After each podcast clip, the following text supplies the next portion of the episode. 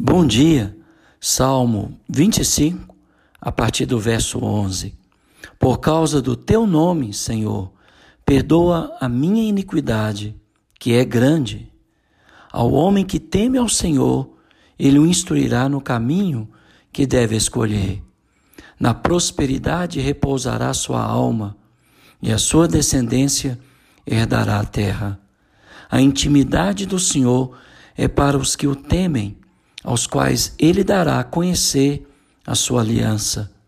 Os meus olhos se elevam continuamente ao Senhor, pois ele me tirará os pés do laço. O salmista invocava a Deus, o principal participante que respondesse à sua oração.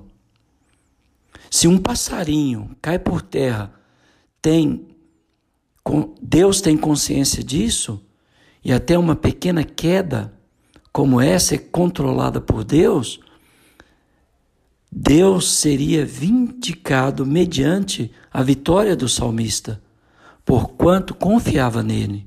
O pecado se fazia presente e era grande, mas o perdão, por meio de sacrifícios apropriados, conforme a lei, também estava presente. Então Deus ficaria livre para responder à oração do homem que sofria alguma aflição.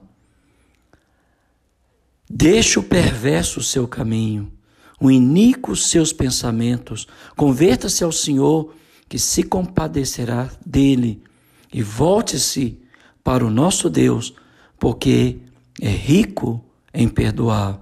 Isaías 55, verso 7. O caráter revelado de Deus como santo, misericordioso e perdoador.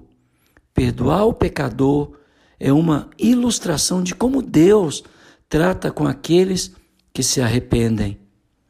O temor ao Senhor é o princípio da sabedoria, pelo que aos que começam a carreira sendo sábios, é assegurado que serão ensinados quanto ao caminho de Deus.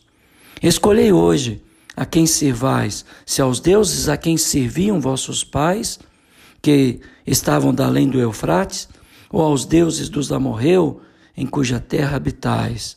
Eu e a minha casa serviremos ao Senhor. Josué 24, verso 15. Muitos benefícios são dados ao homem que teme a Deus, incluindo os segredos de seu pacto. Além disso, as bênçãos temporais e espirituais, como também a prosperidade material e espiritual, mas o pecador arrogante apalpa estupidamente as trevas e nada encontra no final.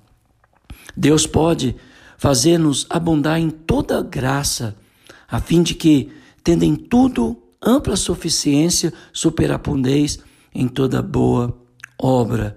Não basta ter muito dinheiro ou bênçãos materiais, precisamos também ter muitas boas obras, especialmente aquelas inspiradas pela lei do amor.